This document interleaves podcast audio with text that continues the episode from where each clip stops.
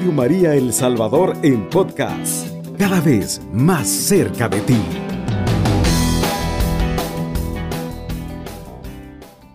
Amados hermanos, que la paz de nuestro Señor Jesucristo esté con cada uno de ustedes.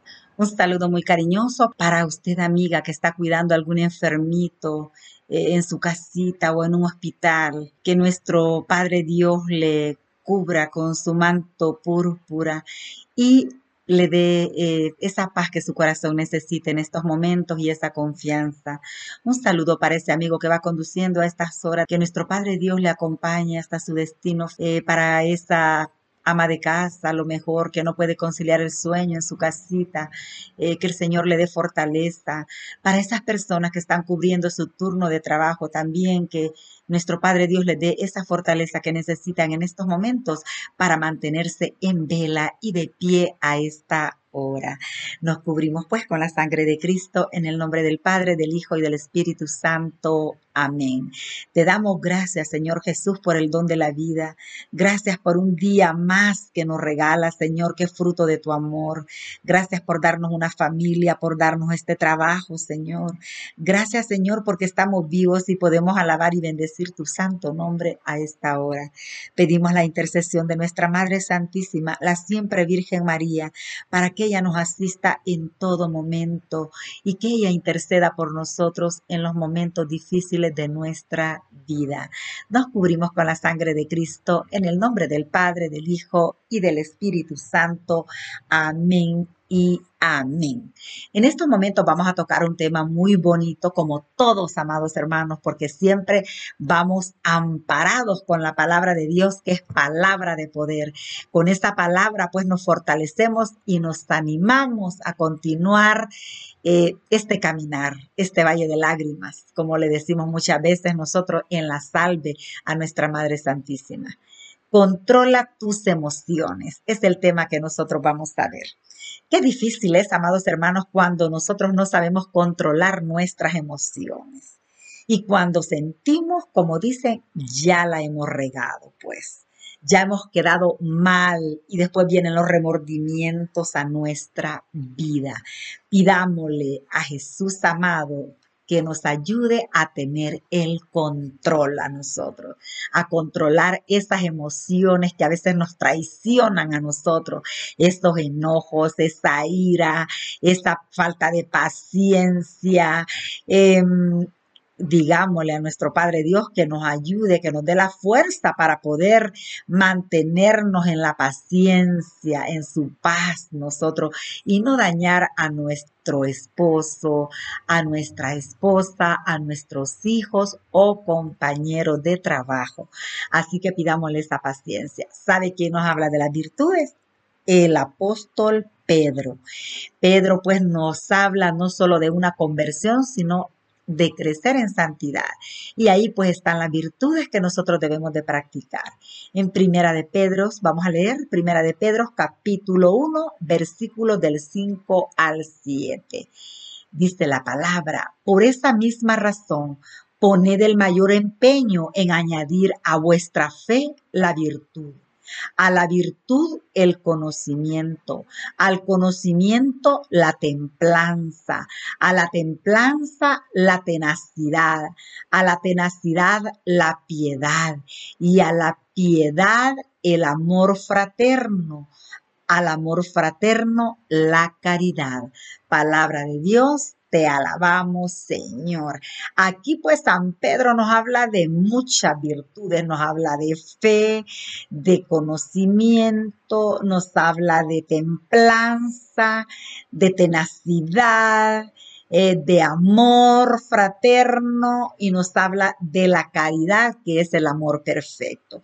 De todas estas virtudes nos habla el apóstol Pedro. Para crecer en virtudes tenemos que ir dejando algo de nosotros cada día, amados hermanos, y veremos que no es imposible, pues acordémonos que sin santidad nadie verá al Señor y nosotros tenemos que luchar por vivir en esa santidad, en esa vida de gracias, en esa vida de virtudes. Así que eso es lo que nosotros debemos desear.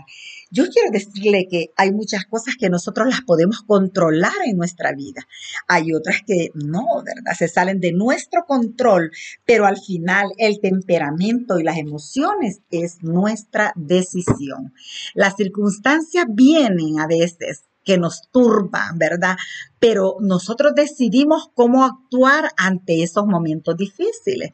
Hay un principio que le llaman el principio 90-10. ¿Qué significa eso? Que el 90% de tus emociones tú las puedes controlar, pero el 10% de sucesos eh, que pasan en tu vida, esos están fuera de tu alcance pero es más el 90 que el 10, ¿verdad que sí? Entonces, tú tienes el 90% la probabilidad de controlar lo que pasa cada día. El 10% está fuera de tu alcance, fuera de tu control, fuera de tus manos. El 10% son accidentes que pasan cada día en tu vida y cosas inesperadas que te frustran muchas veces, pero tú decides cómo actuar ante esa circunstancia. Para eso vamos a ilustrar con una pequeña reflexión. Em, este principio se trata pues de explicar que nosotros realmente no tenemos el control sobre ese 10%, lo que vamos a leer en este momento. No podemos evitar que el automóvil se, se estropee, que el avión se retrase, que nos sorprenda todas estas eh, adversidades, eh, una lluvia inesperada, eh, que el automovilista eh, sea lento y obstaculice eh, que la calle, pues para poder transitar nosotros y nos demoremos. Y cosas así, pues que se salen de nuestro alcance. Que, que una persona, pues, tira sus planes, se frustran sus planes sus proyectos, su, ¿qué su agenda del día. No tenemos el control de este 10%, pero del otro 90% sí tenemos el control.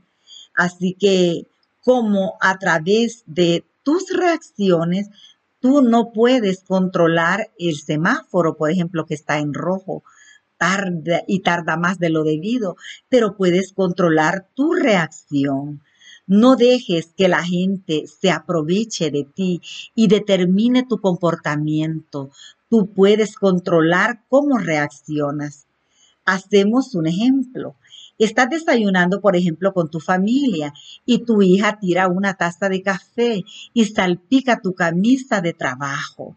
Tú gritas, maldices, regañas eh, severamente a tu hija porque te tiró la taza de café encima.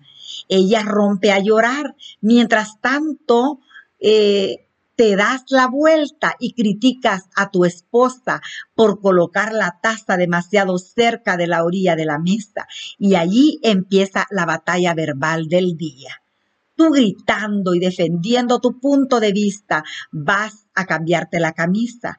Cuando regresas encuentras a tu hija llorando tanto no puede terminar de desayunar a tiempo y pierde el autobús de la escuela. Tú ya no tienes control sobre lo que acaba de pasar. Lo que sucede a partir de ahora está determinado por tu reacción, por la reacción que tú tuviste.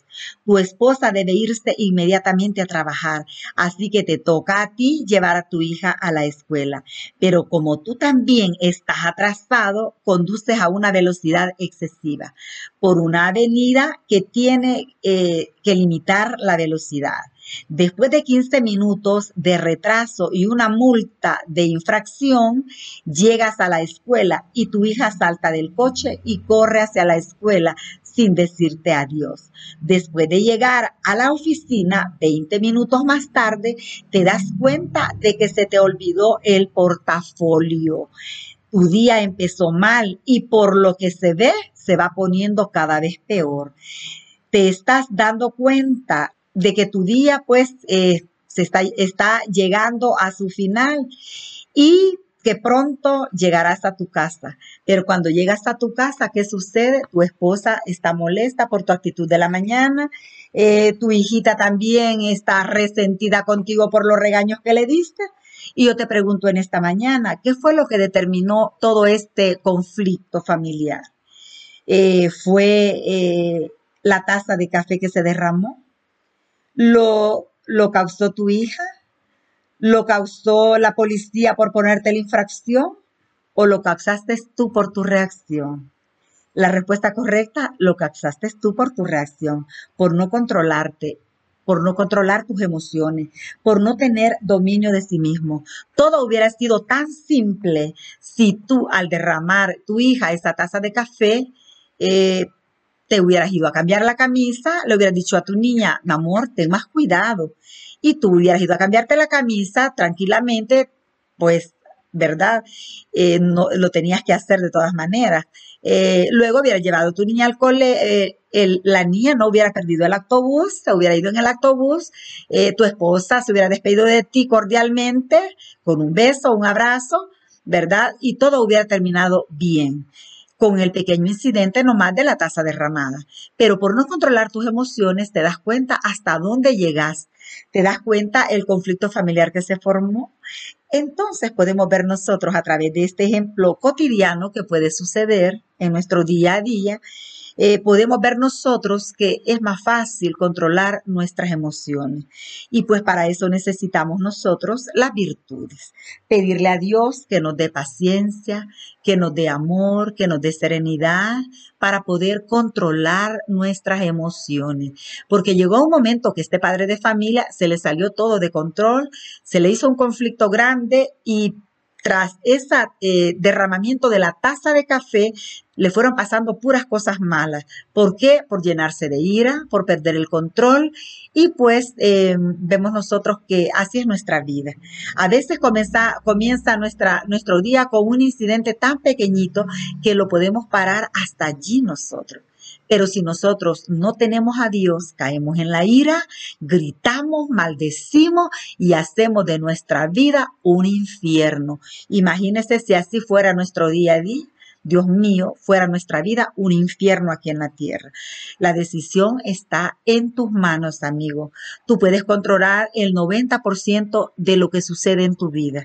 El 10% está fuera de tu alcance. Pero si tienes a Dios, ese 10% lo puedes controlar con gran facilidad. Así que pidámosle nosotros a Dios, pues que nos dé este control, autocontrol de nosotros mismos, controlar nuestras emociones y así nosotros viviremos en paz y las personas que viven a nuestro alrededor también lo harán.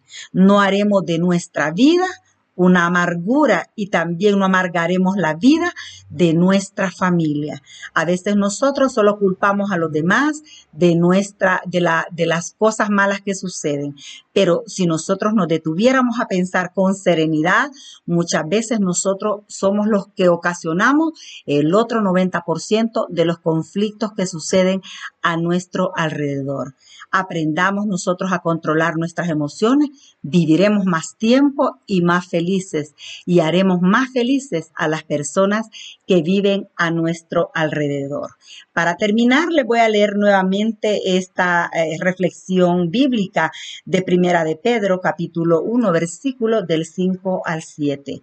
Por esa misma razón, poned el mayor empeño en añadir a vuestra fe la virtud a la virtud el conocimiento, al conocimiento la templanza, a la templanza la tenacidad, a la tenacidad la piedad, a la piedad el amor fraterno, al amor fraterno la caridad. A veces necesitamos tener caridad y amor a nuestra familia para tratarles con respeto. Eh, tratemos de vivir nosotros en cordialidad, en armonía y alarguemos más los días de nuestra vida. No nos convirtamos en personas amargadas. A veces teniéndolo todo, nosotros vivimos en una gran amargura y en grandes conflictos familiares. Aprendamos a ser humildes, pidámosle a Dios eh, que nos dé esa humildad ¿Para qué? Para aceptar nuestras limitaciones y luchar nosotros en nuestro día a día para controlar pues ese 10% que se sale de nuestras manos. Ten presente que en nuestro día a día está Dios presente. Así que cuando perdamos el control, clamemos nosotros ese poder de Dios en nuestra vida Pidámosle esa fortaleza a nosotros porque el Señor no nos ha dado un espíritu de cobardía, sino un espíritu de valentía. Que el Señor le bendiga y pase muy buenos días. Alabado sea Jesucristo, con María por siempre sea alabado. Cubriendo todo El Salvador. Radio María, 107.3 FM.